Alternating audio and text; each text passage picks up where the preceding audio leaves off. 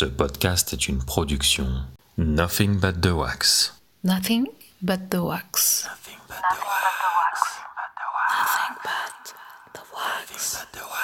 Nothing but, nothing but the wax. Introspection sélective. L'étude du cas contraire. J'ai rencontré ce mec à la fac. Il avait une dégaine à la Orelsan.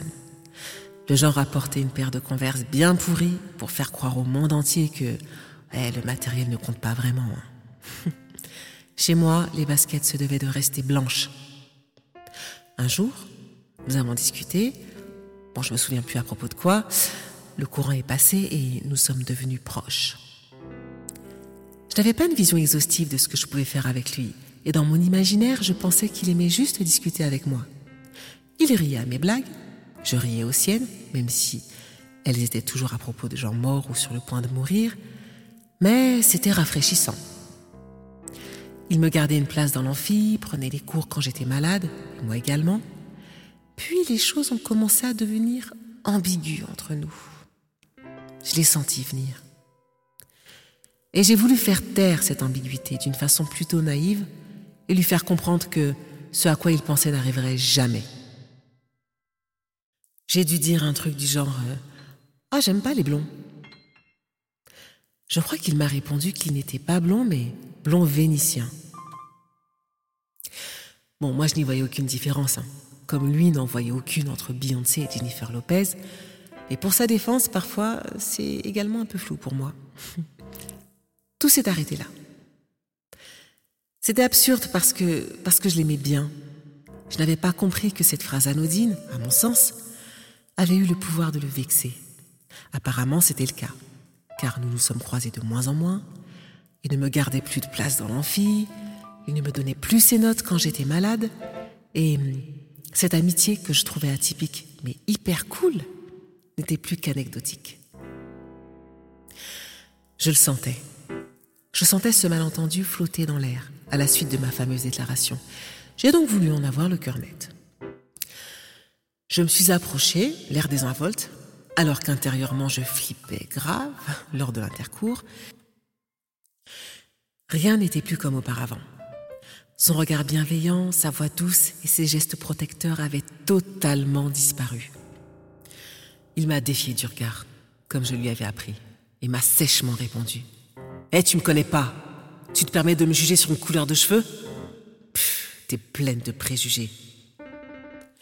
Moi? Pleine de préjugés? Moi? Je pensais que c'était du passé tout ça.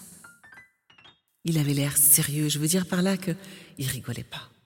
Mon sang bouillonnait car bien entendu que les préjugés font partie intégrante de ma vie et qu'il n'était pas au courant. Après tout ce temps passé ensemble, à parler de sa mère, de son chien, de son ex, il ne le savait toujours pas. Je n'ai plus osé lui adresser la parole. Tout à coup, le, fait qu'il soit blond ou blond vénitien, ben, ça n'avait plus d'importance. Nous ne nous sommes plus jamais dit un seul mot jusqu'à mon départ pour Nantes. À part peut-être pour me faire remarquer que mes blagues étaient, tout à coup, hein, pourries, en me dévisageant de haut en bas, comme j'avais sûrement dû lui apprendre aussi. Pourtant, je me sentais complètement à côté de la plaque, car ce n'était pas mon intention de le juger. Je lui ai seulement fait remarquer ce que je pensais être vrai, comme j'ai souvent dû l'entendre. Je ne pouvais pas m'enlever de l'esprit qu'en acceptant ses avances, je risquais d'entrer dans une sorte de truc complètement chelou. Enfin, je veux dire par là que les blancs ne font jamais les choses à moitié.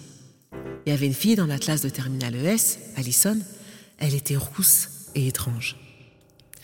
J'ai souvent remarqué une certaine corrélation entre ces deux termes.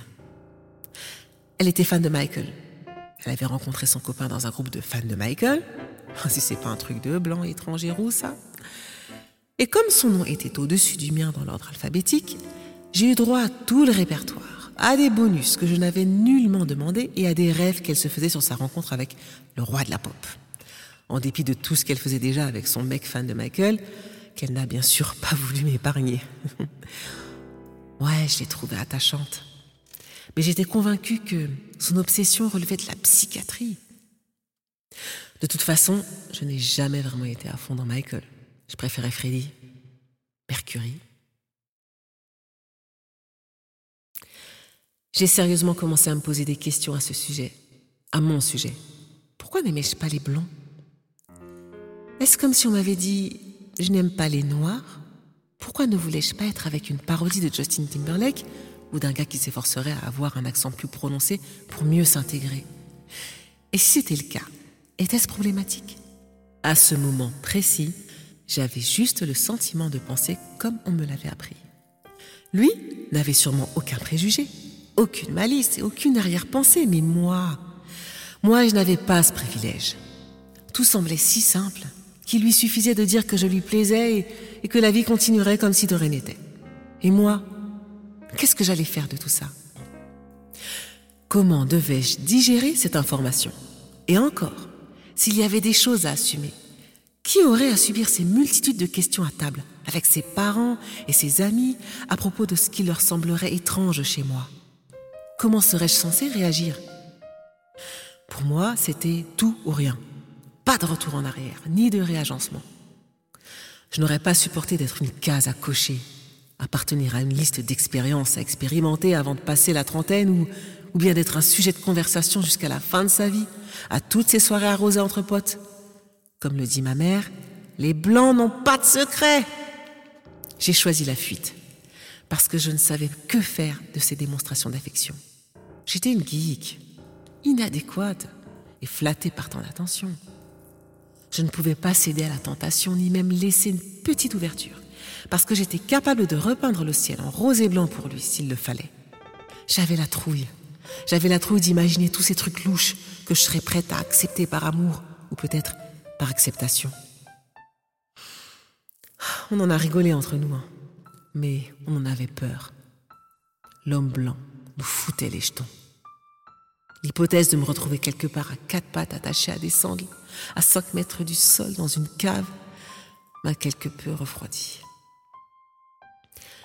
C'était peut-être la différence tangible entre lui et moi. La différence tangible entre vous et moi. Ce regard niais sur le monde lui était réservé alors que je ne pouvais pas me le permettre. Je ne pouvais pas me permettre de ne pas être vigilante, de ne pas être sur mes gardes. Je me devais d'être au clair avec moi-même, avec tout ce qui pouvait sembler étrange chez moi, parce que ce sont des choses que j'ai apprises, que j'ai intériorisées. Ah, je vous vois déjà faire les gros yeux. Bien sûr que notre relation n'était pas basée sur la race, mais sur cette idée qu'elle n'existait pas. Et à mon sens, c'est sûrement le plus risible. Ne pas être informé que la Terre ne tourne pas toujours dans un sens et espérer la plus grande sévérité quand ce n'est pas le cas, n'est-ce pas prendre ses rêves pour des réalités Et dans le cas contraire Mentalement et émotionnellement, je n'étais sûrement pas prête. Je n'avais nulle part où aller et je pensais n'avoir aucune échappatoire à cela. Sur le cas contraire, quand on fait mal avant d'avoir mal, parce qu'on a mal depuis une éternité et qu'on ne sait même plus à quoi la souffrance ressemble, on s'interdit d'aimer, parce qu'on se souvient avec exactitude du jour où ça n'a plus été le cas. Sur le cas contraire, les nuits sont froides, les hivers sont rudes et les étés sont secs. On se défend d'être heureux, parce qu'on se croit trop vieux, trop laid, trop gros, ou pas assez quelque chose pour cette notion abstraite qu'on surnomme le bonheur. On doute de tout parce qu'on s'est pris tellement de bâtons dans les roues qu'on ne se donne même plus la peine d'essayer quoi que ce soit. S'il y a bien un endroit que je hais le plus au monde, c'est bien l'état du cas contraire. C'est un endroit qu'on ne choisit pas ou que l'on choisit par défaut. On s'y sent seul, terriblement seul. Mais on fait semblant semblant de rire, semblant d'être entouré pour écourter les nuits sombres. Tout est superficiel au cas contraire. J'étais perché sur cette planète avec la seule certitude que c'était là où devait se trouver ma place. J'avais du mal à m'extraire. Le cas contraire est un lieu hostile, un endroit peu recommandable et peu recommandé. Nous y étions nombreux, nombreux à s'y retrouver sans le savoir. Là-bas séjournent les cyniques, les amers, les cœurs brisés, les haters, les désabusés, les déprimés. Je suppose que j'avais une raison à l'époque, une raison valide que j'avais sûrement occultée en chemin. La colère était le seul sentiment qui me restait. Mais je ne savais pas qu'en me comportant ainsi, je participais à ma propre oppression. Où avais-je hérité ma défiance, ma rancœur et mon malaise? J'aurais beau lui expliquer, il ne l'aurait jamais compris. C'était bien plus profond que de savoir danser sur le rythme ou de s'approprier l'accent congolais. Je ne crois même pas qu'une seule vie suffit à comprendre ce qui peut bien se tramer dans la tête d'une jeune fille noire, née et grandie en France. J'ai pris du temps à le saisir moi-même et coudre, avec soin, toutes mes identités morcelées, sans en rejeter une seule. Cet incident banal m'a permis de me confronter, pour la première fois, hein, à des questions qui me sont toujours récurrentes aujourd'hui. J'ai compris la vraie signification de la fierté, du désir et de la confiance en soi à travers le regard d'un jeune homme blanc, et je ne peux lui en retirer le mérite. Les mecs de mon quartier se contentaient de nous regarder comme des petites fleurs, tirer nos tresses, agripper nos tissages et se moquer de nos postérieurs. Nous étions à la marge, toujours en opposition. J'en avais marre d'être à la marge et toujours en opposition. Je souhaitais du répit, juste un peu de répit. Était-ce trop vous demander? J'en avais ras le bol qu'on me dise de ne pas être sensible, parce que c'était un luxe octroyé aux autres, sensible à tout ce qui se trame autour de moi et à cette tempête au-dedans de moi. J'avais adopté cette posture, cette posture d'invincibilité par mimétisme.